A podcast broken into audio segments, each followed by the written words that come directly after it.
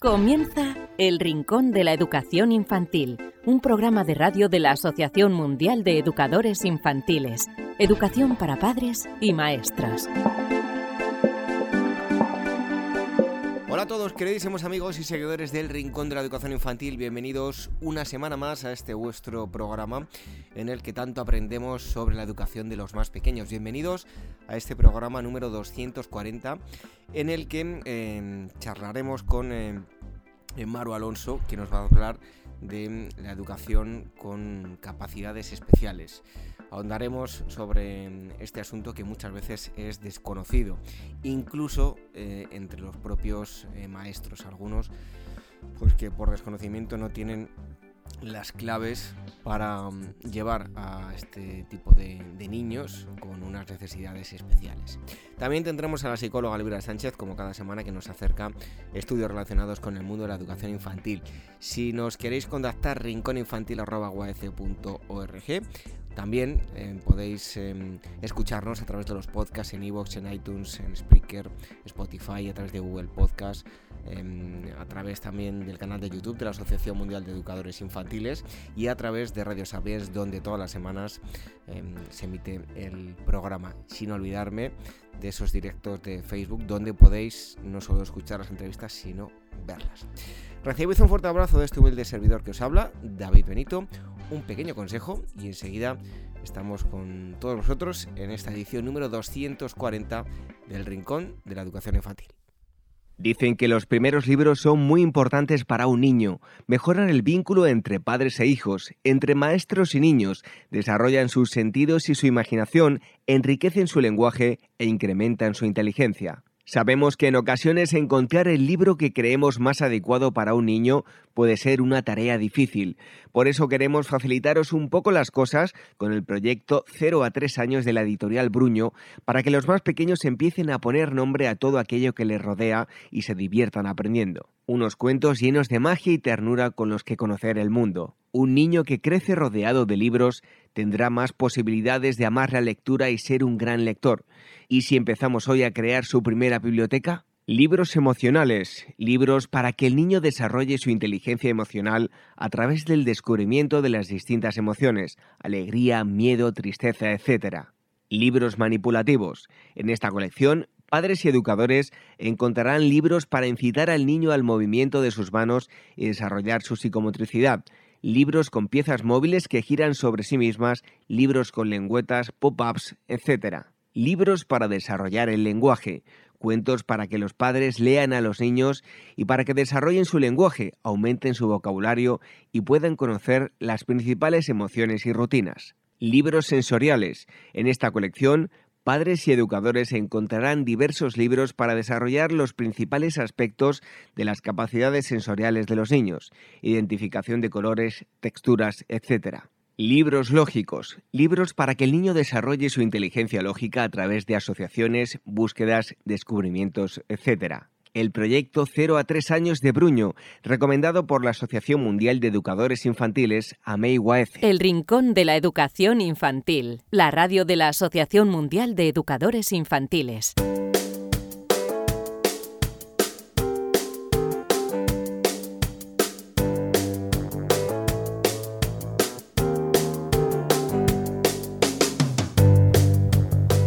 La primera parte del programa, como siempre, lo que hacemos es eh, dar la bienvenida a la psicóloga Elvira Sánchez, que nos acerca estudios relacionados con el mundo de la educación infantil.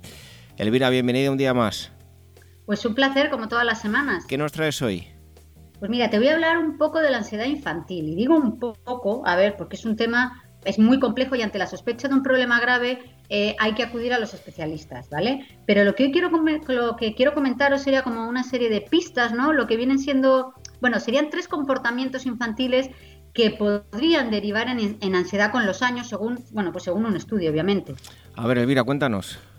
Pues mira, lo primero, ciertas actitudes pues parece que pueden aumentar la probabilidad de que se desarrollen trastornos de ansiedad en la edad adulta. Es decir, estamos hablando de probabilidades, no de causalidad. Lo segundo, la ansiedad es un mecanismo natural, ¿vale? Que nos permite ponernos alerta entre hechos comprometidos, por así decirlo. De manera puntual, puede incluso ser positiva porque puede ayudarnos a mantenernos concentrados y afrontar los retos que tenemos por delante. Sin embargo, sin embargo, y esto es importante señalar, a veces el sistema de respuesta a la ansiedad, pues como que se ve desbordado y funciona de manera incorrecta. Y bueno, hechas estas dos aclaraciones, vamos a entrar en materia.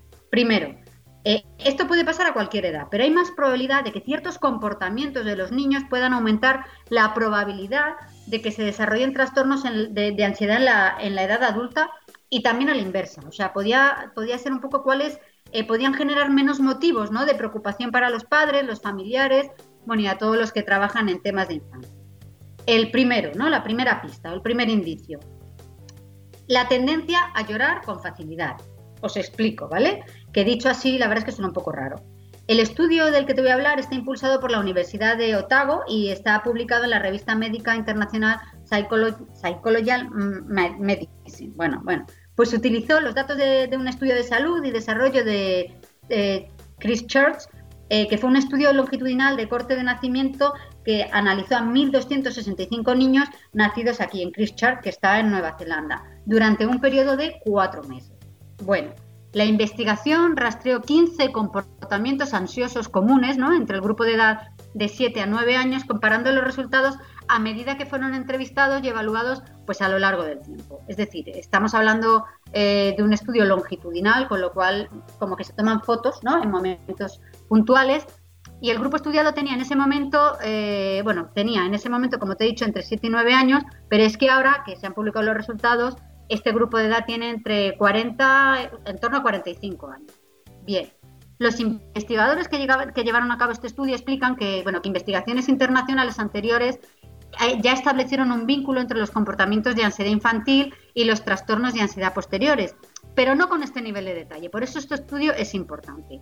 Pues mira, han descubierto que varios comportamientos infantiles observados, eh, incluida la tendencia ¿no? a llorar con facilidad y a menudo es lo que te decía al principio como primera pista, ¿no? De indicio, eh, hacen que, bueno, mm, que sea una tendencia, ¿no? A hacer que, en el futuro, en el futuro estamos hablando de este grupo de edad que ahora tiene 45 años, pueda, eh, pueda sufrir problemas de ansiedad. Pues bueno, también mencionan que la tendencia a hacer cosas solos y a parecer triste, ¿no? Con regularidad conllevan un mayor riesgo de ansiedad en adolescentes y adultos.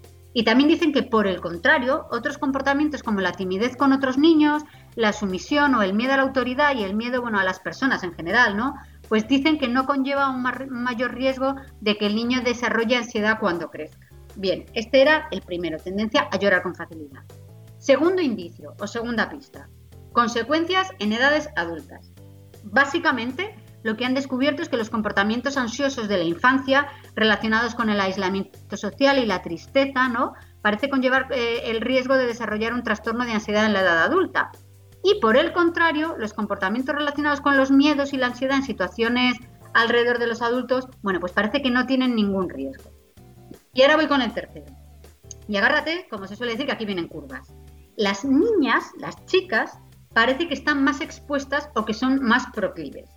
Según los datos del Estudio de Salud y Desarrollo de, Chris Church eh, de Nueva Zelanda, este que te comento, longitudinal, han identificado previamente tasas sorprendentemente altas de trastornos de ansiedad, especialmente entre las niñas. Mira, casi la mitad del 49% de las mujeres en el estudio cumplieron los criterios de diagnóstico para el trastorno de ansiedad durante la adolescencia, que ellos han calculado de 14 a 21 años cifra que se redujo solo ligeramente al 48% en la edad adulta, es decir, entre los 21 y los 40 años. Bueno, también se encontró que los hombres, los chicos, cumplían con los criterios para los trastornos de ansiedad en tasas altas con poco más de una cuarta parte, es decir, el 27%, frente al 49% que te decía antes. Bueno, el 27% diagnosticado durante la adolescencia, que aumentó al 31% en la edad adulta en las chicas era 49 eh, en la adolescencia, 48 en la edad adulta. Los chicos 27 en adolescencia, 31 en la edad adulta. En la edad adulta. Y entonces, llegados a este punto, bueno, pues uno se plantea, ¿no? Que si a nivel de probabilidades hay como pistas, ¿no? O indicios, pues también habrá remedios, ¿no? O paliativos para, para poder evitar todo esto, ¿no? Lo que parece que desembocará en el futuro en, ¿no? Y bueno, y con esto ya termino. Bueno, pues esta investigación refuerza la importancia de desarrollar activamente bueno, habilidades sociales y las habilidades para manejar las emociones, especialmente en los primeros mil días de vida de un niño, donde los padres y la familia, pues obviamente juegan un papel clave. Y en estos mil primeros días de vida, y no lo digo yo, porque bueno, yo es cierto que lo he dicho muchas veces, sino que eh, incluso eh, psiquiatras de niños y adolescentes de la Junta de Salud del Distrito de Canterbury y de la, Universidad de Otago, eh, en concreto la doctora Carl Donovan, insisten, los mil primeros días de vida de un niño son súper importantes, sobre todo para desarrollar, digamos, terapias mm, paliativas o poner remedio a estas cosas que los estudios longitudinales nos están diciendo que con el tiempo, con alta probabilidad, es posible que aparezcan. Bueno, pues interesante de cara a poner en práctica con nuestros pequeños. Y mm, hoy, Elvira, ¿con qué te despides? Pues mira, últimamente estoy muy curiosa, ¿vale? Y me voy con otra curiosidad. Beber café tiene numerosos beneficios para la salud, ¿vale? Esto es indiscutible y numerosos estudios lo avalan. Sin embargo, una última investigación acaba de descubrir otro beneficio. Parece ser que las personas que beben café todos los días tienen menos riesgo de morir por enfermedades hepáticas. A ver, esta es la principal conclusión que han extraído expertos del Reino Unido analizando datos de más de 495.000 personas del país durante 10 años. Ahí no es nada, ¿sabes? Casi medio millón de personas durante 10 años. Además, los investigadores hicieron un seguimiento de las personas que desarrollaban enfermedades crónicas del hígado y bueno, vieron que las personas que consumían habitualmente café mostraron un riesgo un 21% menor de desarrollar enfermedades hepáticas y un descenso del 20% del riesgo de enfermedades por hígado graso en comparación con las personas que no tomaban café. De hecho, las personas que consumían más frecuentemente esta bebida y que acababan desarrollando estas enfermedades tenían menos posibilidades de fallecer. Así que bueno, yo David lo dejo aquí, que yo ante estos datos me voy a preparar un café. Pues yo también me voy a preparar otro. Son los estudios que nos ha acercado hoy la psicóloga Elvira Sánchez. Gracias Elvira y hasta el próximo día. Pues un placer como todas las semanas.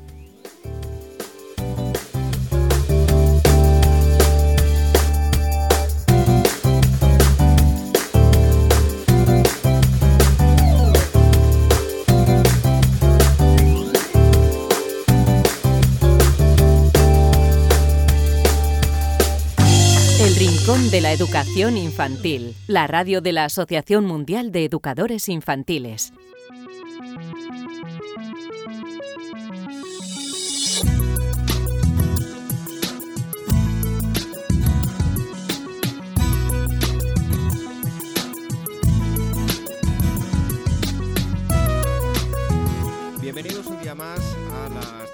que tenemos en eh, Amei también podéis escucharlo en el Rincón de la Educación Infantil. En los eh, podcasts tenéis muchas formas de, escucharnos y de vernos. Vernos sobre todo, eh, en primer lugar, en los directos que tenemos en Facebook y también después son las charlas que subimos al canal de YouTube de la Asociación Mundial de Educadores Infantiles. ¿Y de qué os vamos a hablar hoy? Bueno, pues un tema que seguro que a muchos de vosotros os, interesa, porque ha habido un, estudio reciente de la Universidad de, Washington que ha concluido que el TDAH se manifiesta en la madurez de distintas maneras y sufre altibajos a lo largo de, la vida. Y otro dato que aporta este estudio es que únicamente el 10% de los niños con TDAH lo superan con la edad. Y de todo esto eh, vamos a hablar con, dos invitadas eh, que hoy están con, nosotros, a las que le damos la, bienvenida. Es eh, Lucía Figuerido, es pedagoga, experta en TDAH y también en dislexia, y Marusia Alonso, que es educadora social, experta también en TDAH y dislexia y psicopedagoga. bienvenidas, Lucía y Marusia, a estas charlas de, de Amigo AEC. Encantado de, encantados de que estéis con, con nosotros. Muchas gracias, igualmente. Bueno, eh, en primer lugar, eh, explicarnos qué es el TDAH, porque se habla mucho, probablemente mucha gente eh, lo oiga en, diferentes artículos de revistas, en periódicos, en las noticias, pero no tiene muy claro exactamente qué es, ¿no? es el trastorno más común que, podemos encontrar en las aulas. Vale, cuando hablamos de, TDAH, hablamos de forma coloquial, pero estamos hablando de trastorno por déficit de atención con hiperactividad y a, partir de aquí, pues sus, distintos, sus distintos eh, tipos, ¿no? sus subtipos. El TDAH es un trastorno eh, del neurodesarrollo que tiene, tiene un origen neurobiológico y que se, caracteriza sobre todo por eh, una disfunción ejecutiva, es decir, eh, afecta a las funciones ejecutivas que tenemos en nuestro cerebro. y esto es debido al desequilibrio de ciertos neurotransmisores, como por ejemplo la noradrenalina o la dopamina. Estas funciones ejecutivas de las que hablamos son las que nos permiten pues, planificar, organizar, eh, etc. Es decir, cuando hablamos de, de, TDAH, la afectación más, común, o sea, la, afectación se encontraría en la parte eh, frontal del cerebro. En cuanto a si es un trastorno, el trastorno eh, más prevalente en las aulas, bueno, es un trastorno que sí se ve forma frecuente en las aulas, pero sobre todo sí es el trastorno más frecuente en, las unidades de salud mental infantil. Eh, los síntomas del TDAH eh, pueden presentarse durante toda la vida, aunque en algunos eh, casos pues, pueden aparecer antes de, los siete años, según hemos podido ver en, en, la Federación Española de Asociaciones de Ayuda del Déficit de Atención e Hiperactividad. ¿A qué edad suele presentarse? A ver, normalmente antes de los siete años ya se dice que puede ser eh, diagnosticado como tal, pero sí que es cierto que hay que ser bastante cautos con, el diagnóstico.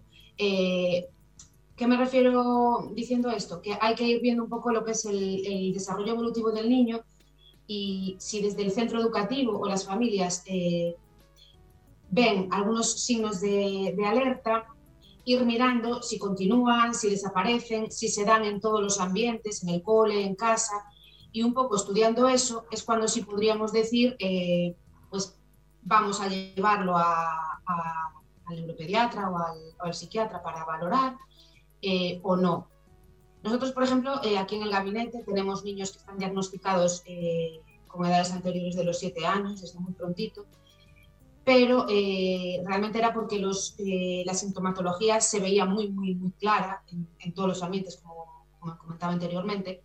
Y luego tenemos otros que normalmente siempre le decimos a los papás que esperen pues, entre los 7, 8 años, más que nada porque a veces aquí en el gabinete cuando pasamos las pruebas eh, de TDAH, los, los test psicométricos, hay ciertos test que las edades están comprendidas más o menos entre los 6, 7, algunos 7, 8. Entonces, si fueran edades menores, no se podrían, no se podrían pasar en sí. Sería algo más eh, rasgos mm, o señales de alerta en función de lo que nos dijeran los padres. Por cierto, algo que tenía aquí anotado y no lo he dicho, eh, ¿cómo podéis, eh, los oyentes, ¿no? ¿Cómo pueden visitar vuestro centro, darnos la forma de contactar con vosotras, eh, si tenéis una página web, que no lo he dicho al principio, eh, decírnoslo para todos aquellos que, puedan estar interesados. Sí, bueno, eh, nosotros nos pueden encontrar en las redes sociales, en Instagram como Centro Orienta Ferrol y en Facebook como, también como Centro Orienta Ferrol. Además, podemos, nos, nos, pueden encontrar para cualquier tipo de consulta en lo que podemos ayudar en el siguiente correo, info.orientacentro.es y en la página web www.orientacentro.es. Y hacer una puntualización también, eh, que colaboráis habitualmente con el, em, bueno, el TDH, el Instituto Gallego de, de TDAH. Así que em, eso es una colaboración que hacéis em, habitualmente. llevamos años ya colaborando. Eh, en el punto de atención, bueno, la la fundación tiene sede en las diferentes provincias de, Galicia y, bueno, llevamos colaborando en la zona de aquí de Ferrolterra, en, en, lo que son los talleres que hacemos para niños y los fines de semana y para familias y en el punto de atención familiar.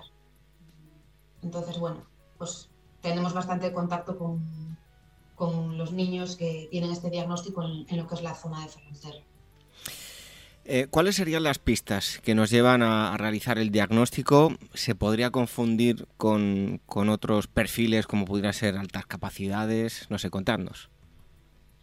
Vale, eh, bueno, normalmente, eh, a mayor leía un artículo sobre, sobre este tema que hablaba de que muchas veces eran los padres los que daban las señales de alarma porque muchos profesores no la daban y había como un poco como diagnóstico invisible, ¿no? Como niños invisibles en este sentido. Si bien es cierto que normalmente un profesor eh, empieza a ver signos de alarma, ¿no? señales de alerta en, el cole y habla con, el, con la familia y la familia normalmente a lo mejor también ve estas señales ¿no? de alarma. Eh, se hablaría con la orientadora en este caso, se le pasarían a lo mejor ciertas pruebas y luego se le derivaría a lo que es eh, salud mental infanto-juvenil o a, su médico de cabecera. Las señales que podría haber, como comentaba antes Lucía, sabemos que el TDAH eh, hay tres subtipos, el combinado, el subtipo inatento y el hiperactivo impulsivo. Entonces, el, que es de subtipo inatento se da más en las niñas, tiene mayor prevalencia en las niñas, pero también se dan los niños, claro. Y suelen ser cuando dicen los profesores que el niño está como despistado, como que no te está escuchando, aunque te está escuchando, no te está escuchando a lo que, a lo que le hablas, está mirando para otro lado o está haciendo otras cosas, eh, manejando otros objetos, bolígrafos, el estuche, eh, mientras se le está dando la lección. Luego también son niños que pueden estar más inquietos, moviendo los pies, levantándose a afilar, recogiendo cosas, girándose hay bastante inquietud motora, ¿no? por decirlo de, alguna manera. Luego tienen bastantes descuidos eh, en sus trabajos diarios ¿no? de, clase. Eh, se pueden ver pues, descuidos en la libreta, se olvidan de traer papeles, los libros, la agenda, apuntar cosas. Eh, luego en casa también nos cuentan los papás, pues hay que estar repitiéndole que se cepille los dientes o que eche la ropa a lavar, o que haga la cama, o sea, pequeños descuidos y olvidos que van teniendo. Y luego se observa muchas veces eh, una falta de, control de control eh, inhibitorio totalmente y luego también cierta impulsividad, más impulsivos a la hora de contestar, tomar una, una decisión, tienen ciertas reacciones a veces así. Que claro, que los profesores les chirría, ¿no? Como que no lo ven como, como algo, eh, por decir, normotípico, ¿no? Dentro del grupo y empiezan a, a ver señales de alarma que, que puede ser un posible TDAH. En lo que me comentabas anteriormente del diagnóstico diferencial, por ejemplo, nosotros ahora, un pelín antes de con todo el tema de la pandemia, sí que nos han llegado varios niños eh, que los papás venían para, hacer una evaluación psicopedagógica pensando que podía ser un posible TDAH y al final no era un TDAH, lo que había era una sintomatología ansiosa depresiva eh, o a lo mejor eh, una alta capacidad. Muchas veces el alta capacidad en clase se aburre mucho porque está por encima del nivel de sus compañeros y tiene mucha curiosidad y mucha inquietud. Entonces, no para de moverse, está inquieto, está buscando información, habla a los compañeros, interrumpe. Entonces, hay veces que sí que se puede confundir con ese TDAH, ¿no?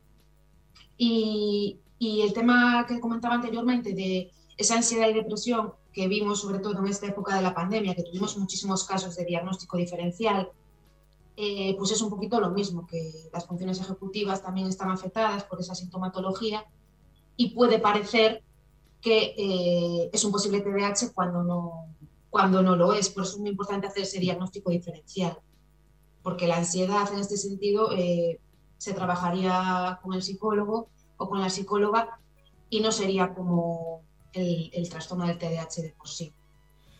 Estamos hablando con Lucía Figuerido y Marusia Alonso sobre el, TDAH. Eh, vamos a hacer una pequeña pausa, nada, unos eh, pocos segundos y enseguida estamos con todos vosotros. Los cuentos siempre han sido una herramienta muy valiosa para los maestros. Por este motivo, a F, con el patrocinio de Hermex Ibérica, convocamos el concurso de cuentos que educan, educando para un mundo mejor desde la primera infancia puedes ganar muchos premios y ver publicada tu obra. Participa, más información en uaece.org. Después de haber visto este mm, consejo, seguimos aquí hablando sobre el tema de hoy en estas charlas de AMIGUAECE. Os queremos decir que si queréis apoyar a la educación infantil que tanta falta hace, pues lo que tenéis que hacer es entrar en uaece.org, vais a ver todo el material que hay y que tenéis a vuestra disposición y si además Em, queréis asociaros, pues vais a tener muchísimo más material, además de muchas otras ventajas aquí en la página de la Asociación Mundial de Educadores Infantiles, que además, como decimos, es una forma de apoyar la educación infantil que, em, tanta falta hace. Seguimos hablando del tema de hoy, del, TDAH. Em, bueno, como ocurre en el, caso de, los niños em, eh, revoltosos, hay padres que aseguran que este tipo de conductas en sus hijos forman parte de, su forma de ser y se niegan a eh, reconocerlo como, un trastorno. ¿Qué haríamos en este caso? Bueno, en este caso lo importante es eh, sobre todo buscar información de fuentes fiables, huir también de, grupos, de a lo mejor de padres que, en el que no exista un, profesional que pueda, que pueda marcar un poco eh, estas diferencias y sobre todo la información por parte de, profesionales. Ante cualquier tipo de conducta, eh, pues no nos cuesta nada ir a hacer una consulta a una persona que pueda ayudarnos, a un psicólogo, un psicopedagogo, es decir, a una persona que nos pueda aportar una información veraz, porque eh, el éxito, es decir, la, eh, el éxito de una intervención y, en este caso un, un, diagnóstico sería, o sea, es el diagnóstico temprano el poder realizar un diagnóstico temprano nos va a, no, vamos a conseguir una intervención muchísimo más exitosa y, la probabilidad de que ese niño tenga menos dificultades o las pueda compensar mejor es muchísimo mayor.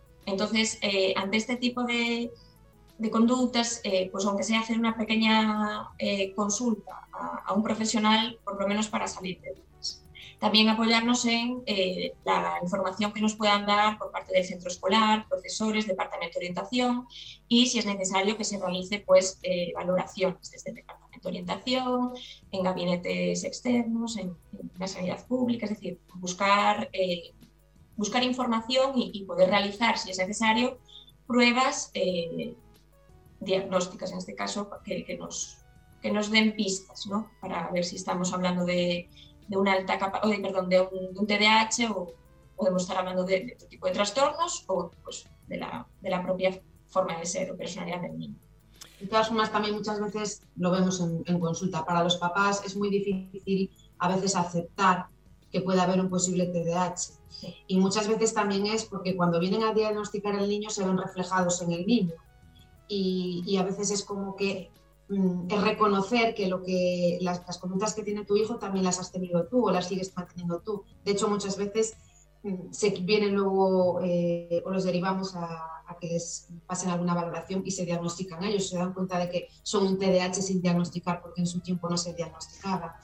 ves un poco de todo. Y a veces que eh, hay mucha información errónea ¿no? que circula por ahí eh, muchas veces llegan papás a consulta que dicen, no, no, es que mi hijo no puede ser TDAH porque mi hijo es súper tranquilo, no, no, es un niño movido, no es un niño inquieto.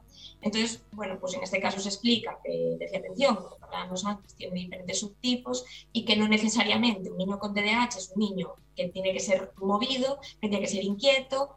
Entonces, eh, yo creo que la información aquí sería el, vamos, sería la clave, la información para, para todo aquel que, que crea que, puede haber un TDAH, simplemente tú, eh, forma Bueno, eh, ¿y pensáis vosotras que el sistema educativo es suficientemente resolutivo a la hora de, amparar a, estos alumnos? A ver, yo creo que, a día de hoy, si los centros tienen eh, todo el personal que necesitan, que hay muchas veces no, no pasa eso ejemplo, en nuestra comunidad sí que hay centros que tienen eh, personal, pero en cambio en otros centros, eh, eh, por ejemplo, el PT o, el AL está compartido con varios centros, entonces es muy difícil a veces hacer un seguimiento de un alumno si estás en varios centros, es difícil, ¿no? Entonces sí que a veces hay escasez de personal. En caso de que sí lo hubiera, es decir, porque sí que hay coles que, tanto públicos como concertados o privados, sí que tienen todo un equipo de orientación completo, eh, yo creo que sí, que la, atención eh, se da perfectamente, además eh, nos ampara un protocolo de atención tanto TDAH como otras dificultades. Hay mucha formación realmente si los profesores quieren hacerla para atender a estos niños. Entonces, yo creo que sí es suficiente siempre que haya recursos en el cole. Si no hay recursos, mal vamos.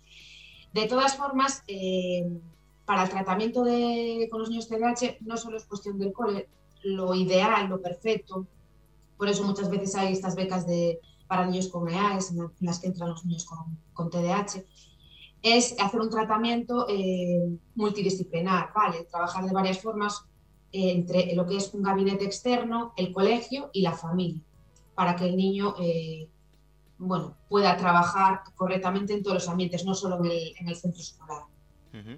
¿Y cuáles son los tratamientos, el tratamiento que, se suele llevar a cabo? Vale, el tratamiento para, el TDAH se dice que es multimodal o multidisciplinar porque eh, su abordaje es desde, diferentes disciplinas. ¿vale? En este caso estaríamos hablando pues, de tratamiento farmacológico, de tratamiento eh, eh, psicopedagógico o de tratamiento eh, pues, psicológico conductual. Sí que es cierto que siempre hablamos que eh, es necesario eh, adaptar ¿no? el tratamiento a, las necesidades de cada niño. Esto es, no todos los niños necesitan todos los tipos de tratamiento. Es decir, esto se habla, es lo que hablan los manuales, pero sí que es cierto que, bueno, pues quizás no todos los niños, pues por temas de compensación, porque pues a lo mejor tienen ciertas dificultades, pero otras las tienen muy solventadas y las tienen muy trabajadas, pues porque sus potencialidades llegan para compensar las, las dificultades propias del trastorno. Entonces, bueno, el, abordaje del, del, TDAH en el tratamiento tiene que ser, tiene que ser individualizado y tiene que ser eh, específico para, para, cada niño, teniendo en cuenta sus, sus dificultades y sus potencialidades. Y trabajar la familia también. Y sobre todo, nos parece súper importante y siempre eh, el mismo, el mismo ejemplo, que esto es un barco en el que van eh, los niños y la familia y todos los profesionales que trabajan con ellos. Es decir, sin todos no reman hacia, hacia la misma dirección, el barco no avanza. Y eso es lo que pasa. Es decir, en este caso tiene que estar involucrada la familia, el centro escolar, si es necesario, si te acuda a gabinete externo, pues el gabinete externo, profesores particulares, es decir, todos los profesionales que trabajan con el niño eh, y la familia deben de estar implicados en, ese tratamiento para que sea realmente efectivo. Y ya para concluir, eh, ¿qué consejos le podríais dar a los maestros que, tienen en, el aula a niños con necesidades especiales? Bueno, lo primero yo creo que para mí el, consejo fundamental es eh, la formación. Eh, eh, es básico. Hoy hay muchísima formación para todos los colegios, tanto sea presencial como online. si tu propio colegio no te da la, formación, puedes hacerla de manera particular. Yo creo que es básico, porque yo siempre digo que si tú tienes que trabajar con un niño TDAH y no, o sea, con TDAH y no sabes qué es ni cómo intervenir, es muy difícil. Eh, por eso muchos profesores a veces eh, tienden a desesperarse porque dicen es que es muy inquieto, se mueve. Entonces hay ciertas estrategias y pautas a llevar a cabo en la clase que, que se pueden hacer siempre que tengas formación sobre el tema. Después para mí también es muy importante que los profes mm, adquieran como un enfoque eh, positivo, ¿no? realmente de las características propias del niño, porque Sí es cierto que, por ejemplo, son niños que tienen unos gran valores, eh, tienen grandes valores, sobre todo son muy, muy comprometidos con la sociedad, muy defensores, siempre van a, defender eh, todo, muy creativos. Eh, cuando tienen que hacer un trabajo, si tienen mucha motivación a la hora de hacer ese trabajo, son, destacan muchísimo, son los mejores, tienen mucha capacidad de, de resistencia a ese trabajo si les, si les motiva. Entonces, creo que en vez de fijarnos tanto eh, como docentes en, que se mueve, en que es despistado, en que es inquieto, fijarnos más en esos, eh, en esos valores positivos, en un enfoque positivo y ver cómo podemos aprovecharlo, porque realmente también eso va a, a, mejorar su parte emocional, que a veces está eh, muy afectada porque se sienten como muy etiquetados dentro del, del grupo clase. Y luego después, mm, a mayores, otro consejo, cumplir protocolo de TDAH, tener paciencia ¿no? en el aula, porque está claro que, hay mucha diversidad dentro del aula y es difícil llegar a trabajar con todos, intentar cumplir los apoyos y adaptar en todo lo posible el material en cuanto a exámenes, tareas, eh, no adaptar lo que es el, el currículum, pero sí el material de acceso al currículum para que estos niños se vean capaces de, acceder siempre que tengan alguna dificultad a mayores eh, asociada, pues puede ser en la lectura, en la escritura, en, las matemáticas, etcétera. Bueno, por último, hacer una puntualización y a ver qué os parece. Hablabais de la formación, ¿no? Eh, yo recientemente conocí un caso de un colegio donde había un, aula TEA y en esos primeros días de curso pues no había podido acudir eh, esa profesora que llevaba el, aula ATEA, por lo tanto el niño estaba mm, con, los demás alumnos en, la clase en la que está con, los demás, ¿no? Y esos primeros días eh, la profesora pues le, regañaba y le daba instrucciones un tanto equivocadas y le estaba poniendo todavía más nervioso al niño, ¿no? Qué importante es la formación y tener, aunque sea unos conocimientos mínimos, eh, pues para que no se nos vaya de las manos y encima empeoremos más la situación, ¿no? Sí, exacto. Yo lo que te comentaba anteriormente estoy totalmente de acuerdo, porque además, como comentaba Lucía antes y como nos preguntabas, Sabemos que, es uno de los trastornos eh, más comunes en las consultas de salud mental y es cierto que en los colegios eh, es un trastorno que cada vez se ve más. Entonces, ya que es así, por lo menos una formación básica de, cómo intervenir, conocer un poco qué es el trastorno, sus características y cómo intervenir, aunque sean unas pequeñas pinceladas por lo menos para sacar esos estereotipos y etiquetas que hay de niño revoltoso, niño movido, despistado. Y sobre todo, eh, ante cualquier eh, tipo de, alerta, eh, ponerlo en conocimiento del Departamento de Orientación para que pueda tomar las, las, medidas necesarias. Es decir, aprender también a, detectar ¿no? estas, estas dificultades y, en el momento que se detectan, porque es lo que hablábamos antes, ¿no? el, el pronóstico también depende de, un, diagnóstico temprano y, de una intervención temprana ante cualquier tipo de dificultad. Exista o no existiera el, diagnóstico, ante cualquier tipo de dificultad, el poder intervenir es lo que, lo que al final es la forma de conseguir el, éxito de la intervención. Pues interesantísimo el tema que hemos estado tratando hoy en estas eh, tertulias de AMIUAEC. También podéis escucharlo en el podcast El Rincón de la Educación Infantil. Hemos estado charlando con Lucía mm, Figuerido y Marusi Alonso a las dos le damos las gracias por, haber estado aquí con nosotros. Eh, os, esperamos muy pronto. Muchas gracias. Un placer.